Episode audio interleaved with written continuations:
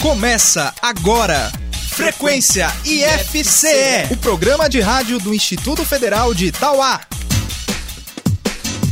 Olá, bom dia! Eu sou Larissa Lima e depois de um ano fora do ar, está de volta o Frequência IFCE, o programa de rádio do IFCE de Itauá. Olá, muito bom dia! Eu sou Juliana Albano. Bom, com o isolamento social né, e a necessidade de nos adaptarmos às novas demandas de trabalho, a produção e a realização do nosso querido Frequência IFCE ficou comprometida. Sendo assim, a gente optou por pausar o programa no último ano. Exatamente. E depois de planejar um novo jeito de produzir Frequência FCE, a gente decidiu que a gente teria sim condições de voltar e a gente está aqui voltando. Para quem estava com saudade, estamos aqui. Então, até o meio-dia desta terça-feira, 30 de março, você fica por dentro de tudo que acontece no IFCE. No quadro Agrominuto, a gente abre espaço no nosso programa para você que tem ligação com a vida no campo. Hoje, a professora do curso técnico em agropecuária, a zootecnista Nádia Braz, vem falar sobre hormônios em frangos de corte. Isso existe mesmo? Fique ligado que daqui a pouquinho ela vai explicar pra gente por que, que isso é um mito. No momento NEABI de hoje, a coordenadora do Núcleo de Estudos Afro-Brasileiros e Indígenas, a servidora Margarida Xavier, fala pra gente sobre o que é ser negro no Brasil. No quadro IF Cultura, o professor de artes do IFCE, Cledinaldo Júnior, traz um especial sobre o músico argentino Astor Piazzolla, em homenagem ao centenário de seu nascimento. Na dica de saúde de hoje, a enfermeira do IFCE, Charlene Pereira, fala sobre o câncer de colo de útero. Você sabe quais são os sinais para ficar de olho? Logo mais a Charlene conta tudo pra gente. Ainda hoje você confere um trecho do último IFCast Tauá, o nosso podcast, em que a gente conversou com a professora do curso de letras, Antônia Sales, e as alunas do curso de letras, Dalete Vital e Gardene Abreu, sobre os projetos aprovados no edital de incentivo à cultura das prefeituras de Itauá e Aiuaba. E tem mais, no questão de prova você confere as dicas que a pedagoga do campus, Carla Gonçalves, traz sobre estratégias de estudo no ensino remoto. E você ainda vai ouvir uma edição especial do Gamer, o jogo de perguntas e respostas do Frequência e FCE. A gente começa o programa de hoje ao som da música Só Tem Eu, de Zé Felipe. Cê tá achando que vai não vai me esquecer, não. Eu ainda tô aí, dentro do seu coração. Frequência IFCE. Na foto que você não apagou,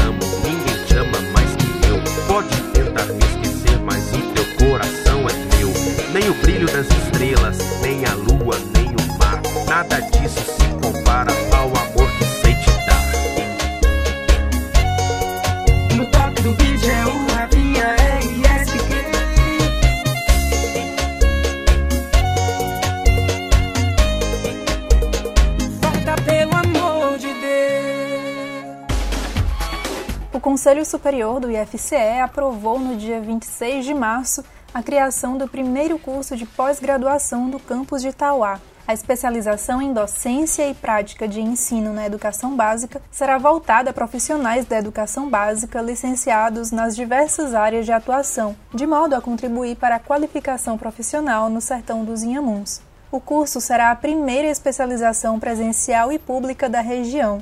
A duração será de 18 a 24 meses, com aulas quinzenais às sextas-feiras à noite e aos sábados pela manhã e à tarde. A matriz curricular é composta por 19 disciplinas, incluindo educação especial, educação e novas tecnologias, metodologias ativas e política e gestão educacional. Para ingressar no curso, os interessados deverão participar de processo seletivo normatizado por edital.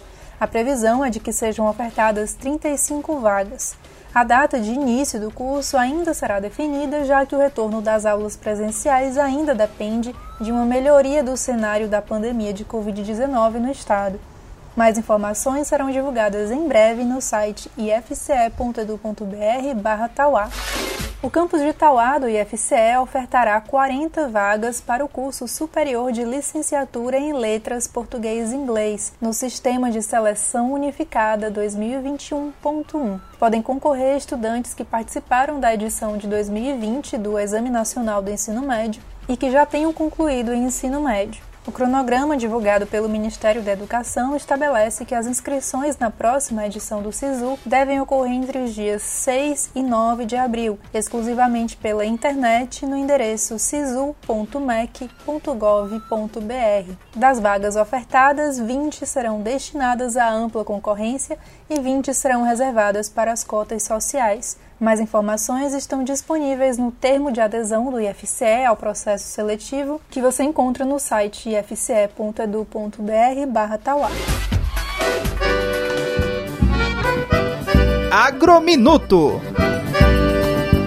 Bom dia, ouvintes da frequência IFCE. Eu sou a professora Nádia, Sou formada em zootecnia e sou doutora na nutrição de monogástrico, mais especificamente na nutrição de aves. É, hoje eu vim falar sobre aquela história que todos nós já ouvimos falar sobre hormônios em frangos de corte. Bem, eu vim explicar exatamente o motivo que não existe e não há possibilidade da gente utilizar esses hormônios em frangos. Bom, qualquer tipo de hormônio que a gente coloca no animal, ele precisa de um certo tempo de latência, ou seja, que esse hormônio entre em ação. Como todo mundo já sabe, hoje em dia a produção de frangos leva em torno de 42 a 50 dias de idade. Então, se a gente fosse aplicar hormônio nesses frangos, né, não daria tempo para que esse hormônio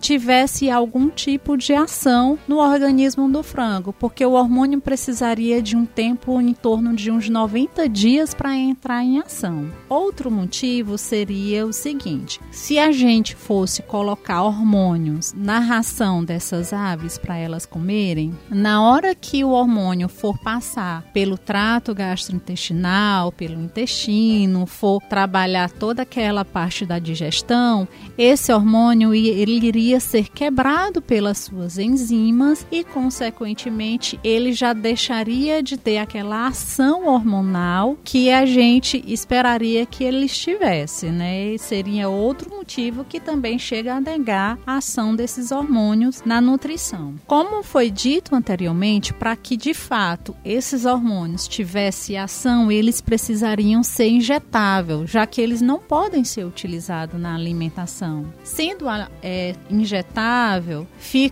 inviável a questão de mão de obra, porque um galpão de frangos de corte é em torno de 20 mil, 30 mil aves. Uma granja pode ter mais de 100 mil aves. Você imagina injetar, dar uma injeção uma a uma ave e além disso, para que o, o hormônio ele tenha ação, ele precisa que seja injetável sucessivamente. Então não é injetar apenas uma vez. Você precisaria injetar numa semana, daqui a outra semana, e isso seria totalmente inviável para a utilização desses hormônios. É, além disso, o Ministério da Agricultura, né, impede e proíbe a utilização desses hormônios. Assim como os outros países, a gente sabe que o frango de corte brasileiro, ele é exportado, né? Boa parte é exportado. Então, os países que recebem essa exportação, eles são bem criteriosos. Por conta disso, também não há possibilidade de utilizar é, hormônio na alimentação dessas aves. Mas aí você me pergunta, professora, por que que hoje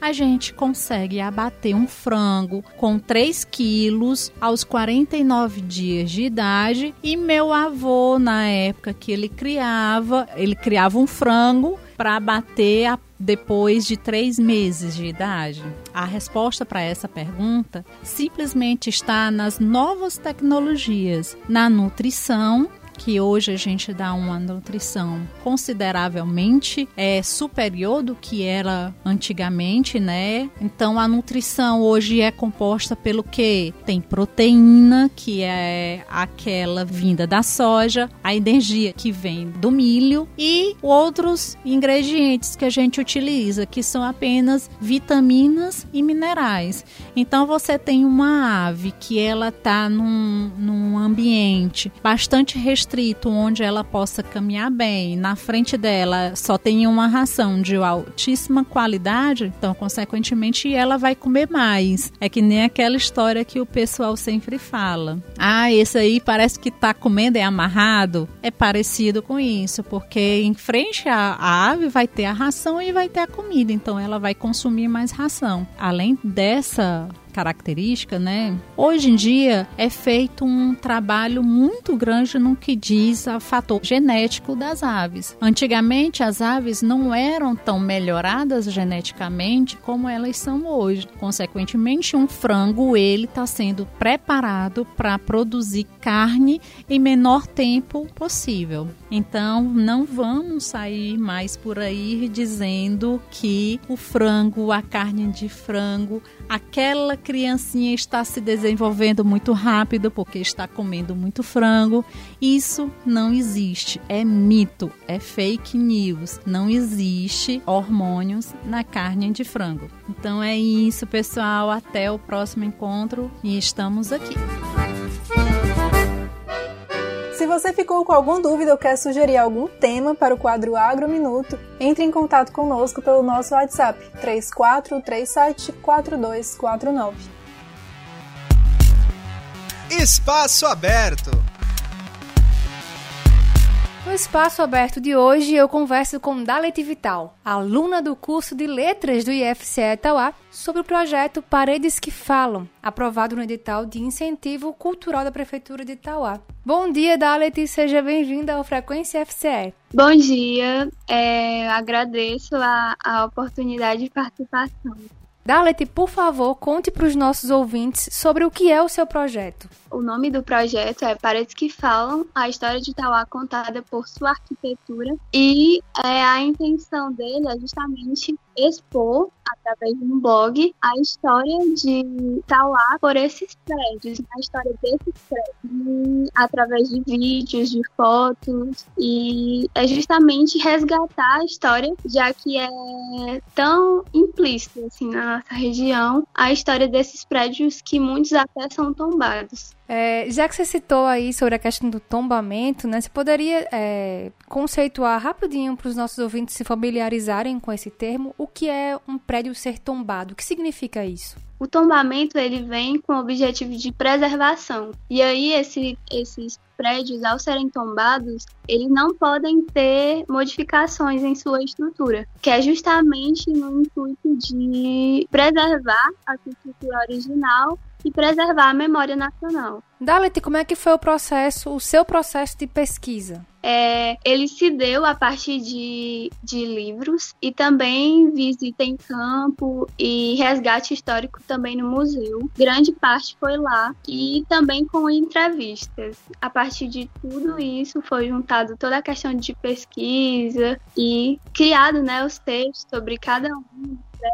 E também tem as entrevistas e os registros fotográficos e as filmagens também. Dalit, como a arquitetura de um lugar fala sobre a história desse lugar? a partir da, da escolha, né, assim, da arquitetura, porque tem umas que são até com linhas renascentistas, outras eram mais voltadas às portuguesas. E aí o estilo na época contava muito. E a partir disso, a arquitetura que geralmente buscavam seguir na época é, diz muito sobre um contexto. Então, a partir disso, a arquitetura pode falar sobre determinada construção e período. Massa. Dalit, o que você aprendeu sobre a história de Itauá que você não sabia antes de fazer essa pesquisa? Assim, foi uma grande construção, tanto de coisas que eu não sabia, como de coisas que, por exemplo, de prédios que eu já tinha visto, mas não não sabia da história por trás, e também de coisas que eu já sabia de prédios e o conhecimento foi aprofundado. Por exemplo, eu já sabia do Memorial do Cólera, é, informações sobre o museu e a partir desse, desse projeto aumentei o meu conhecimento sobre esse, esses dois, por exemplo. Mas tem outros, como o Triciclube, que ele não é tombado, mas ele é passível de tombamento. E a história dele também foi bastante impactante, como a caixa d'água. E esses, por exemplo, esses dois últimos que eu falei, esses dois eu não sabia da história por trás. Assim, eu sabia, por exemplo, da caixa d'água, que ela destinava água para as pessoas, para abastecimento, mas eu não sabia que ela tinha sido conectada a um hospital que hoje em dia é a Secretaria de Saúde. Então, foi toda essa construção de coisas que eu já sabia, coisas que eu não sabia e coisas que foram complementadas. Dalit, é, você fez pesquisa né, sobre prédios da cidade, né, da sede e também dos distritos. Você poderia rapidinho só citar quais são os prédios que estão na sua pesquisa? Você já falou de alguns, mas só para citar mesmo. Sim, os tombados são 10 e eles estão, os que são de distritos são a Igreja Nossa Senhora do Carmo, que encontra-se no Trici, o Cruzeiro de São Bento, no Carrapateiras, a Igreja de Santa Rita de Cássia, no Marruais, Igreja Jesus Maria José, no Marreca, e o antigo Barracão, que é na Vila de Flores, né, que também é no Trici. Então, esses daqui, cinco, eles são de distritos. E tem também os tombados, que são daqui da sede mesmo, que é o Museu dos Inhamuns, o Memorial do Cólera, a União Artística Tauaense e a antiga Caixa d'Água Pública e a Igreja Nossa Senhora do Rosário. Então, cinco em distritos e cinco na sede, totalizando dez tombados. Dalet, é, o fruto da sua pesquisa, né, já está disponível em uma página no Instagram, não é isso? Você pode falar pra gente qual é o arroba e também contar é, como é que o conteúdo está sendo divulgado lá? É, o arroba do Instagram é paredes que falam e na palavra falam os dois últimos A são duplicados. E a disponibilização do conteúdo está sendo através de vídeos e fotos. E também os textos compõem na, nas legendas. E também há posts com frases sobre o conteúdo que está sendo abordado arquitetura e resgate histórico. Olha, eu recomendo que você, ouvinte, que não conhece ainda essa página, vá lá, porque você pode até acompanhar um pouquinho de como foi a pesquisa da Dalit, né? De como os lugares que ela passou. Tá bem completo, assim, a, as informações que tem lá.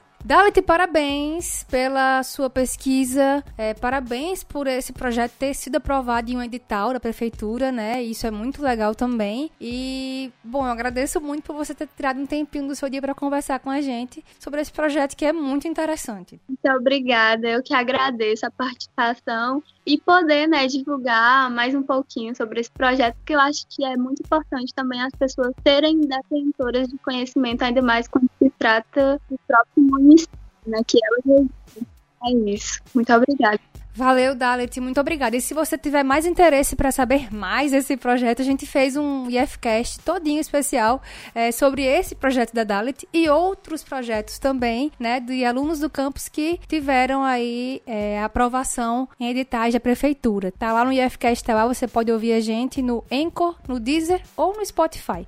Dalet, mais uma vez, obrigada e até uma próxima conversa nossa por aqui. Eu que agradeço.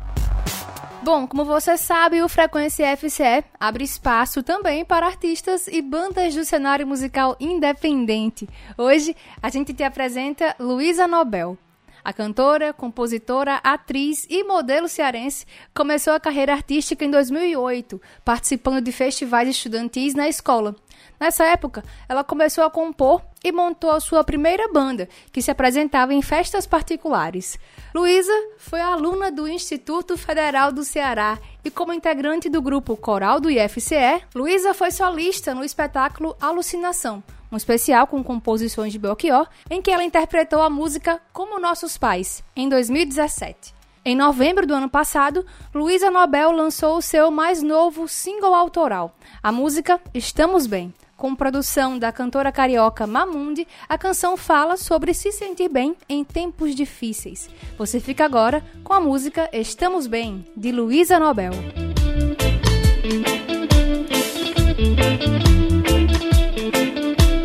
Frequência IFCE. Queimamos a largada, como queimamos na cama. Só diga que me ama, ter liberdade é bom pra você,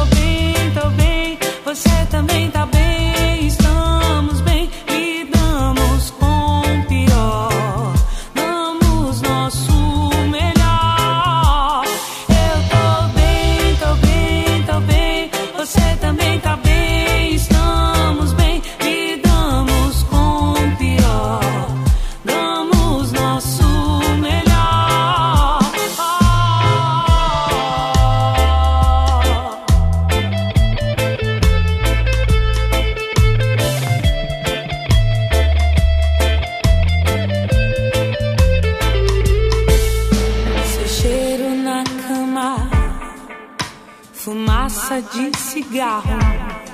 E você diz que me ama. Ter liberdade é bom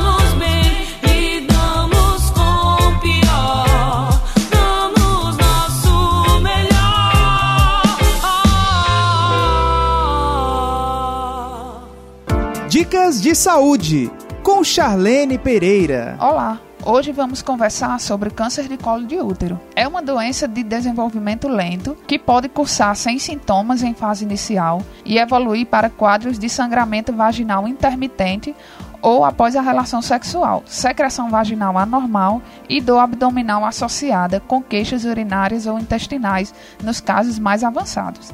É causado por uma infecção persistente por tipos do papiloma vírus humano, o HPV. Com aproximadamente 570 mil casos por ano no mundo, é o quarto tipo de câncer mais comum entre as mulheres. Ele é responsável por 311 mil óbitos por ano, sendo a quarta causa mais frequente de morte por câncer em mulheres. No Brasil, em 2020, são esperados 16.590 casos novos, com um risco estimado de 12,6 casos a cada 100 mil mulheres. Na análise regional, o câncer de colo de útero é o segundo mais incidente nas regiões Norte, Nordeste e Centro-Oeste. É raro em mulheres até 30 anos e o pico de sua incidência se dá na faixa de 45 aos 50 anos. A prevenção primária do câncer de colo de útero está relacionada à diminuição do risco de contágio pelo HPV, que ocorre por via sexual, sendo protegido com o uso da camisinha. Outra importante prevenção é a vacina contra o HPV. E, para a detecção precoce, o SUS disponibiliza o exame preventivo, também chamado de Papa Nicolau ou citológico. Então, procure o posto de saúde de referência da sua casa para consultar um profissional. Então, vamos nos cuidar a partir de hoje? Até a próxima! Professor, questão de prova.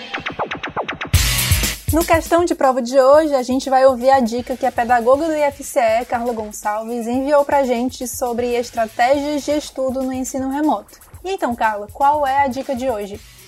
Bom dia, Larissa. Bom dia, ouvintes. Meu nome é Carla, sou pedagoga do campus e trago algumas dicas e estratégias pedagógicas de como vocês estudarem no ensino remoto. Uma delas é organizar o tempo pedagógico para cada disciplina.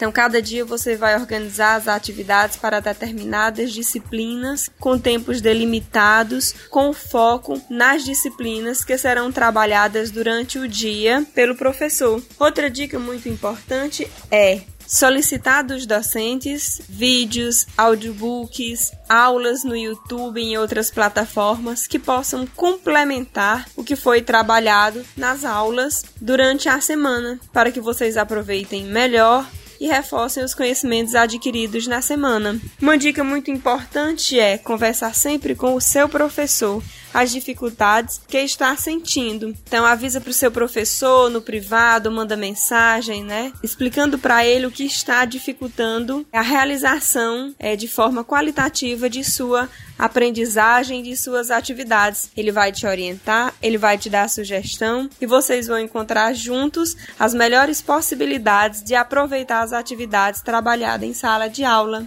Lembre-se sempre, é importante ter um ambiente para estudo e que esse ambiente seja mais tranquilo possível, onde não haja circulação de pessoas, onde não haja barulhos externos que possam atrapalhar sua concentração. Então, um ambiente onde te proporcione a realização das atividades de forma concentrada, onde te proporcione o contato com os docentes é, de forma mais elaborada, de forma em que você possa sanar todas as suas dificuldades. Por hoje é só e um abraço. Nos vemos brevemente no campus. Depois da dica da Carla, vamos de música? Você ouve a live de Alok. All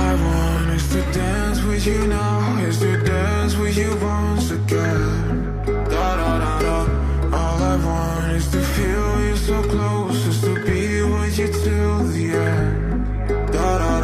We might be oceans apart, but maybe you can hear it's the sound of my heart. All I want is to dance with you now to the beat of your love again. It feels like dum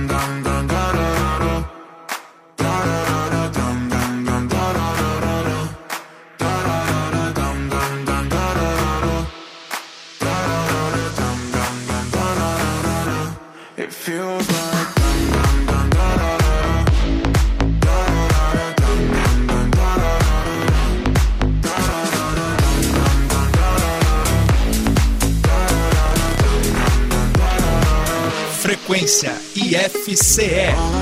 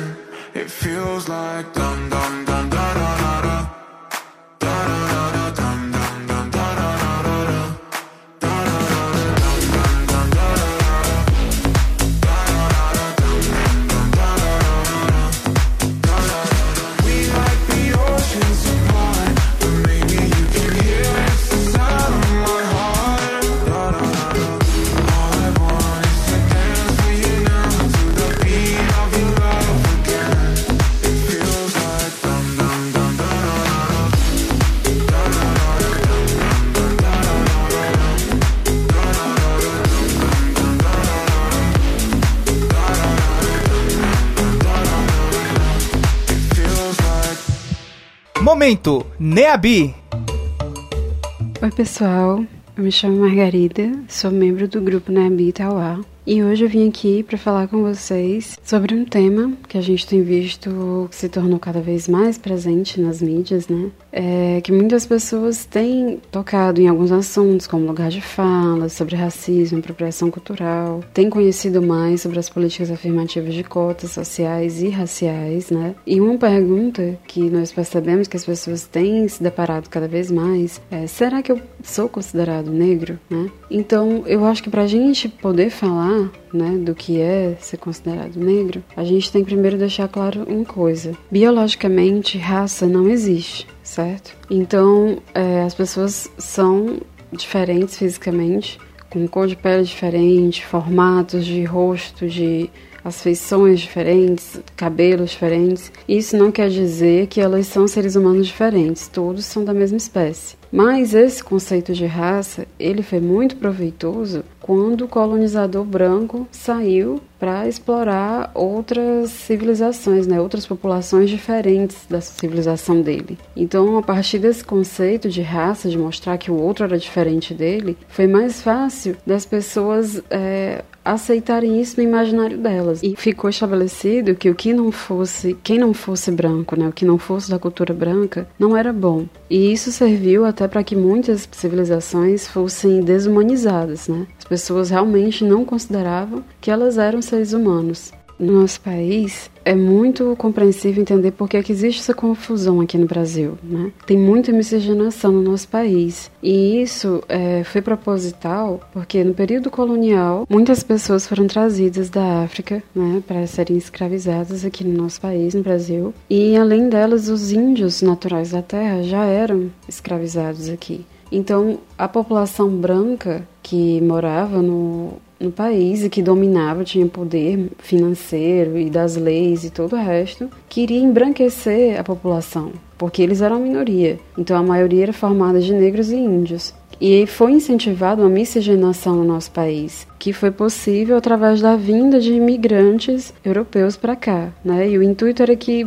ao longo de gerações, os filhos fossem ficando cada vez mais brancos. Só que a gente vê hoje em dia que isso não foi bem sucedido, embora tenha possibilitado uma grande variação na tonalidade de peles que a gente encontra no nosso país. Como ser negro não tem a ver apenas né, com os traços físicos e com a tonalidade da sua pele, nós temos vários tons de peles negras aqui no nosso país. E é uma exclusividade nossa, o que causa também muita confusão nas, no, nos próprios brasileiros, né? Desde 1991, o IBGE adotou a autodeclaração racial no censo demográfico que faz. Então as pessoas têm a opção de se classificar branco, preto, pardo, amarelo ou indígena. O que muitas pessoas às vezes não sabem é que nessa categoria parda se enquadram os outros tons de pele negra que não sejam de tonalidade mais escura, né? Como a pele mais retinta, como a gente chama. Inclusive, muitas vezes se classificam como pardas porque acreditam que isso seja um distanciamento do que é ser negro, que é associado somente à pessoa que tem a pele mais retinta, né, bem mais escura. Quando a gente analisa os dados sociais no Brasil, as pessoas pretas e pardas vão participar dos mesmos índices sociais, piores condições de moradia, acesso à educação, piores salários e cargos de trabalho, altos números e índices de violência. E é por isso que é importante que esse grupo seja visto como um grande grupo de pessoas negras, porque ao juntar o total de pardos com pessoas de pele pretas, a gente tem 54% da população. Nós temos uma maioria que necessita de políticas específicas e precisam que esse abismo social da realidade entre pessoas brancas e negras seja diminuído. Bem, pessoal, por hoje é só. A gente se vê em um próximo momento, né, Abi?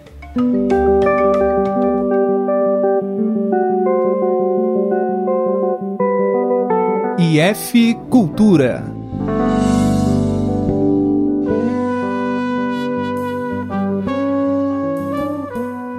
Olá pessoal, eu sou Cledinaldo, professor de música do campus Tauá. Esse é o quadro IF Cultura, trazendo uma indicação, um comentário, uma informação sobre expressões artísticas relacionadas às artes e à música. No nosso momento de hoje, eu queria trazer uma atração que é internacional, que soa também como uma homenagem a esse grande músico argentino, o Astor Piazzolla. Piazzolla é um dos grandes representantes do tango na Argentina. Ele nasceu em Mar del Plata, é uma cidade que fica ao centro-leste da Argentina, em 11 de março de 1921, ou seja, esse ano a gente comemora o centenário de nascimento desse grande músico. Piazzolla foi um grande compositor de tangos, mas também se destacou como um grande instrumentista. Ele tocava principalmente o bandoneon, que é um instrumento de fole da mesma família da sanfona, que é um instrumento típico da nossa região, do nosso Nordeste. A gente lembra muito da nossa música é, nordestina quando a gente fala em sanfona. E muitos dos sanfoneiros da nossa região executavam, é, gravaram músicas em homenagem a Piazzolla, muito por essa proximidade da sanfona e da sua música. Existem dezenas de clássicos e composições suas que ficaram bastante famosas, como o Libertango, as Estações Portenhas, o Tango Suite. Mas hoje eu queria trazer uma composição sua que se chama História do Tango. Ele compôs essa música em quatro movimentos que mostra um pouco desse desenvolvimento do gênero é, durante a história. Eu queria apresentar para vocês o primeiro movimento que se chama Bordel 1900 que é uma gravação feita por mim ao violão, acompanhando a violonista é, Juliana Couto, violonista da Orquestra Sinfônica da Universidade Federal da Paraíba. Então, com vocês, o primeiro movimento da história do tango, Bordel 1900.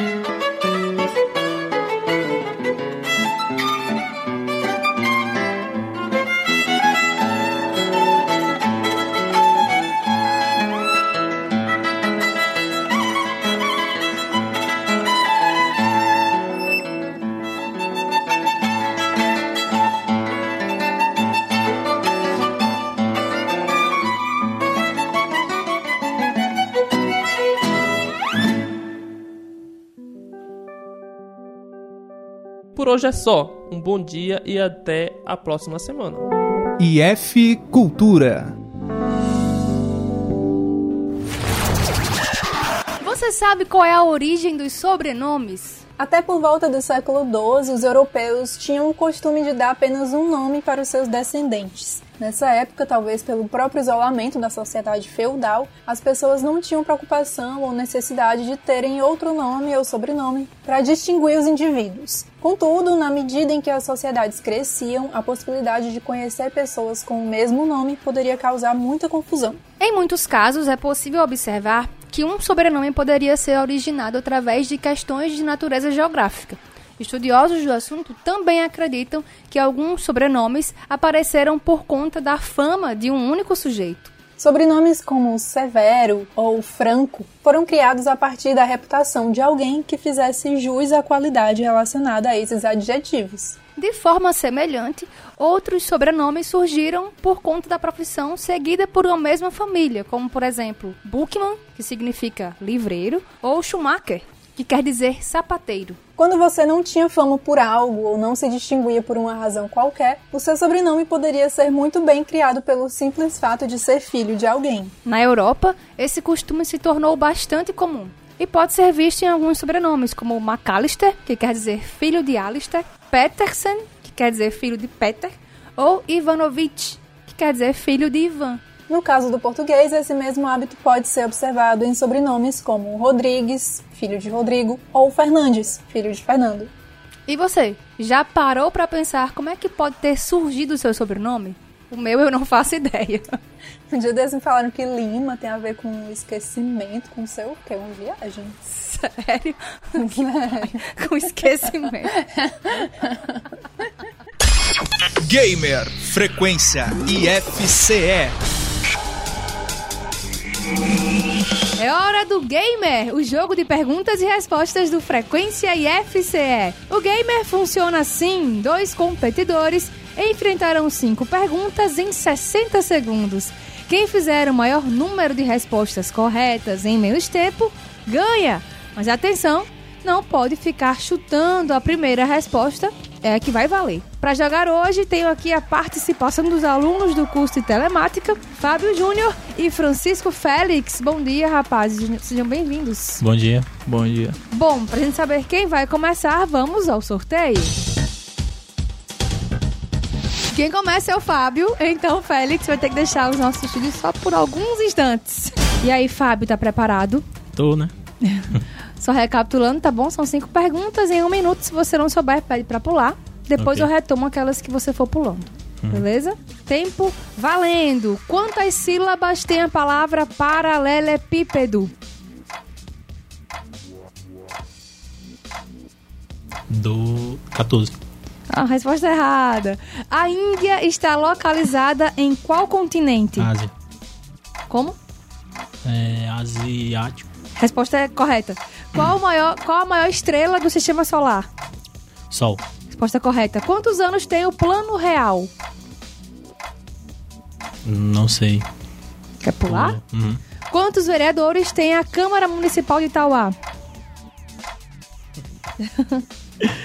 Sei lá, uns 24. Resposta errada. Quantos anos tem o plano real? Não sei, 80. Ih, resposta errada. Fábio, você encerrou o game faltando 9 segundos pro fim do tempo, tá bom? Gamer Frequência IFCE. Tá preparado, Félix? Sim. Então vamos lá. Só recapitulando, tá bom? São cinco perguntas em um minuto. Se você não souber a resposta, pode pedir pra pular. Depois a gente retoma aquelas perguntas que você pulou, beleza? Beleza. Tempo valendo. Quantas sílabas tem a palavra paralelepípedo?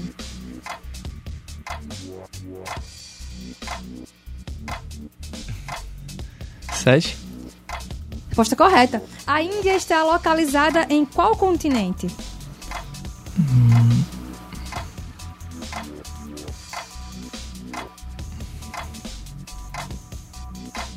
Pula.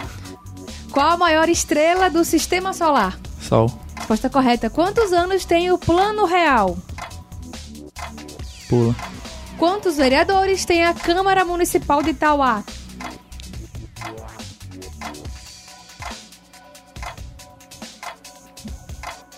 16, sei lá. Quase resposta errada. Quan- A Índia está localizada em qual continente?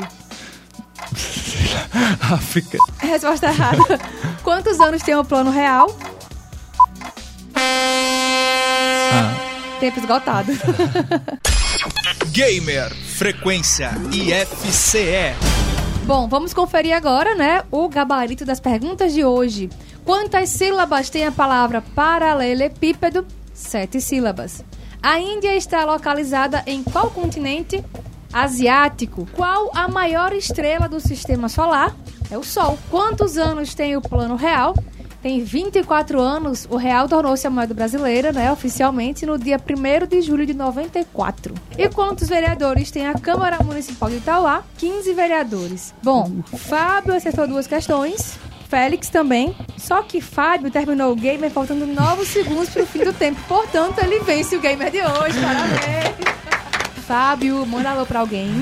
é, eu quero mandar alô pros meus, meus amigos que estão em aula agora. Pra minha família também, pra minha mãe que tá trabalhando lá no Dedezinho, a dona Tessia. E é só. Muito bem, e você, Félix, manda alô pra alguém? Eu quero mandar um alô pra minha família e pro, pros meus amigos aqui do IF. Só. Bem, show. Gente, obrigada pela participação. Foi massa jogar com vocês. O Gamer volta semana que vem. Tchau. Gamer Frequência IFCE.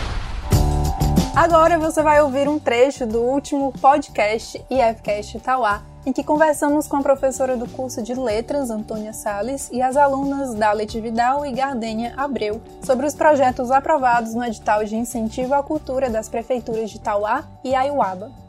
Acho que a gente pode começar com vocês falando um pouquinho sobre cada projeto, né? Neste edital, nós do IFCE, né, a gente aplicou juntando aí alunos, né, e professor, utilizando ideias que a gente já tinha de coisas que a gente poderia trabalhar na oferta da extensão. Então, nesses editais, tanto de Tauá quanto de Aiuaba, a gente utilizou ideias que a gente já estava estavam para serem implantados, né? Então, no caso de, de Tauá, alguns alunos é, aplicaram, né, se candidataram com projetos bem interessantes. Né? Por exemplo, o Gaudêncio Siqueira, trabalhando com atividades relacionadas ao circo. Né? No caso desses alunos, eles com projetos próprios, né? o Gaudêncio com atividades de circo, o Claudemir Carlos também com a ideia voltada para a área de podcast, arte, e também a Priscila Alves com uma ideia de e-book, então artes e literatura. E os projetos que eu estou é, ligada, né, conectada, tem um que eu estou trabalhando com a aluna Radija Alencar, e a gente está trabalhando a arte de forma interdisciplinar, inclusive com a participação de outros professores e profissionais, né, outros professores do IFCE e também profissionais das áreas que a gente trabalha, né, cinema, literatura, história da arte, música. Temos um projeto da Dalit, que ela vai falar daqui a pouco também, que eu estou em parceria, é para trabalhar a história do município e a arquitetura. E em Aiuaba, a gente tem aí o um projeto maravilhoso também da Gardênia, que é elencando aí, trabalhando, aliando a literatura com as artes. Então, o projeto que eu estou trabalhando diretamente é com a Radija Alencar, ela é uma graduanda do segundo semestre. E a gente está trabalhando aí as artes de forma interdisciplinar. Você pode contar um pouquinho mais pra gente, Antônia, de como é o teu projeto? No caso do meu projeto, esse que eu estou trabalhando de forma direta, ele está organizado em seis encontros, onde os profissionais ou professores da área relacionada às artes, eles fazem falas e a gente vai discutindo junto com os participantes, né? Então, todos os participantes, tem participantes de Itauá e participantes externos né, de outros municípios. E os profissionais que a gente tem trabalhado, né? Tem um professor de literatura lá do, do FPI, estudante também do FPI. Temos a professora Santa Catarina, que trabalha com contos de fadas. Nesse próximo sábado, por exemplo, ela vai falar sobre a origem dos contos de fadas. Temos o professor do IEF, que vai trabalhar com história da arte. O outro vai discutir a música, que é o Cledinaldo, né? O professor do nosso campus Tauá, vai discutir música, a perspectiva interdisciplinar, né? Dentro das artes. A gente já falou um pouco também, teve o primeiro encontro, a gente falou sobre o grafite, né? A leitura de imagens no grafite. E aí, é, esses encontros ocorrem aos sábados, de 9 às 11. E assim, a gente tem trabalhado nessa metodologia. A gente tem é, disponibilizado o vídeo das apresentações do canal no YouTube. O canal tem o mesmo nome do projeto, intitulado Das Artes para as Artes. né? Uma forma de que as pessoas que não estejam participando ou aqueles que não puderam comparecer no sábado possam participar. E no final de cada encontro, aos sábados, a gente faz sorteio entre os inscritos. Basicamente é isso. Antônio, de que forma você acha que as pessoas podem ser beneficiadas por esse acesso né, a essas diversas linguagens artísticas? Bom, a gente tem sido no último ano, né, 2020, 2021 parece que está sendo a repetição de 2020,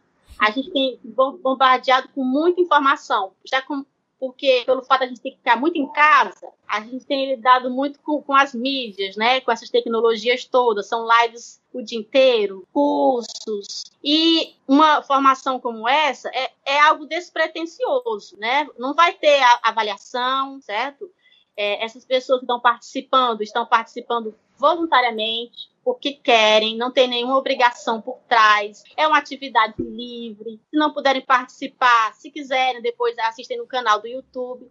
Então, assim, é uma ação livre. As pessoas estão abertas a participar. E o que a gente tem percebido é que quem está de fato, né? A gente já teve dois encontros. Quem está de fato participando é, se interessa, não é só pelas artes, mas é porque vem outras, vem outras coisas, outras áreas junto, né? A gente fala lá um pouco de história, aí depois vão lá tá fazendo um fato geográfico para complementar, tá entendendo? É uma série de áreas ali que a gente está discutindo de forma despretensiosa. É diferente quando a gente está, por exemplo, lá no contexto da, da escola, que, que é obrigatório assistir aqueles vídeos, é obrigatório participar das aulas, que tem um foco ali avaliativo, vai ter uma prova depois. Então, uma atividade como essa, que é algo despretensioso, algo sem é, obrigatoriedade de avaliação, faz com que as pessoas se sintam mais à vontade em participar. Então, o fato de que a gente está sendo bombardeado com muita informação e muitas vezes a gente não tem como fazer a escolha, porque a gente é obrigado a participar de muitas coisas, eu vejo uma atividade como essa como algo, é, uma exceção, é algo à parte e que as pessoas se sentem livres para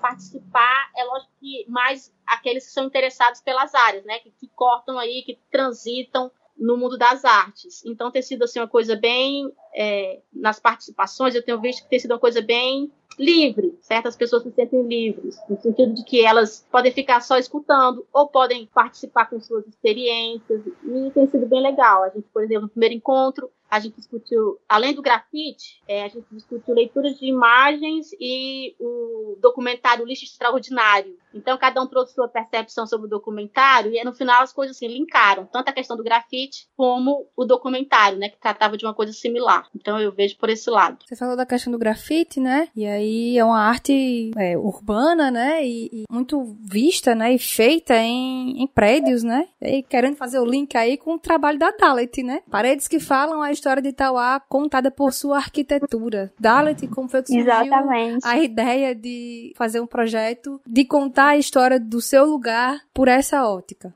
Sim, exatamente. É, esse projeto ficou responsável né, por mim, Dalet e a professora Antônia também. E ele surgiu a partir da reflexão, né? Que muitas das vezes a gente anda pelas ruas da nossa própria cidade, do município, e a gente não possui a história assim de prédios que para nós é tão comum ver assim no dia a dia. E o projeto, ele tem exatamente essa função de ser ponte, né, entre as pessoas e a arquitetura da cidade. E em específico, os prédios antigos, os prédios já tombados, porque é exatamente os prédios que já estão há mais tempo e possuem mais um, uma história vasta, assim, da cidade como um todo. E querendo ou não, essa história ela influencia na identidade dos, dos indivíduos tauaenses, né? E pela falta de exposições, né, nos meios virtuais e pelo desconhecimento de grande parte da população frente à história da arquitetura de Tauá, a gente viu essa necessidade, né, de criar um projeto exatamente com essa temática, porque é justamente na intenção de impulsionar a gestão da cidade é, expor com maior visibilidade, né?